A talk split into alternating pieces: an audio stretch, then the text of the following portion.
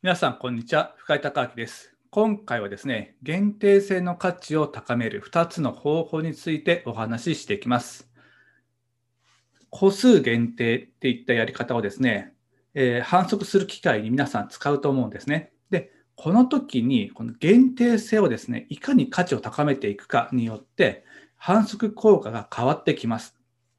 で、まあ、今回ですね、その限定性の価値を高める方法、2つね、えー、紹介していきたいと思うんですけども、でまず1つ目はですね、限定販売する数を少なめにする。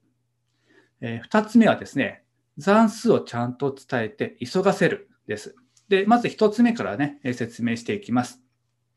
1つ目の限定販売する数を少なめにするなんですけども、え100個限定ですって言われるのと、1000個限定ですって言われるのであれば、まあ、どっちがこう限定性がありますかね。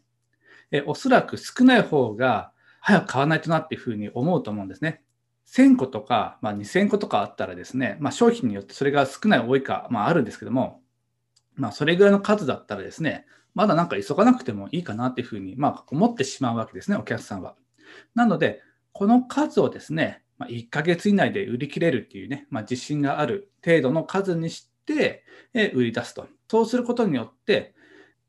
まあ、多めにね、限定数を設けているよりは、まあ、たくさんの人が注文してくれるということです。で、えー、2つ目のですね、残数をちゃんと伝えて急がせるっていうものがあるんですけども、えー、これはね、実験でも明らかになってるんですけども、300個のものが100個になった場合と、もともと100個だった場合、どっちの方が価値を高く見るかというと、え前者なんですね。え300個のものが100個になってしまった方、ものの100個の方がですね、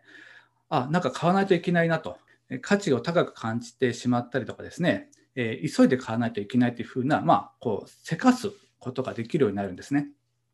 なので、限定をまず設けたらですね、そして売れ行きが良かったら、好調だったらですね、まあ半分ぐらいとかなった段階で、また、もう半分になってしまいました。急いでくださいといった案内を出すと、それを受け取った側がですね、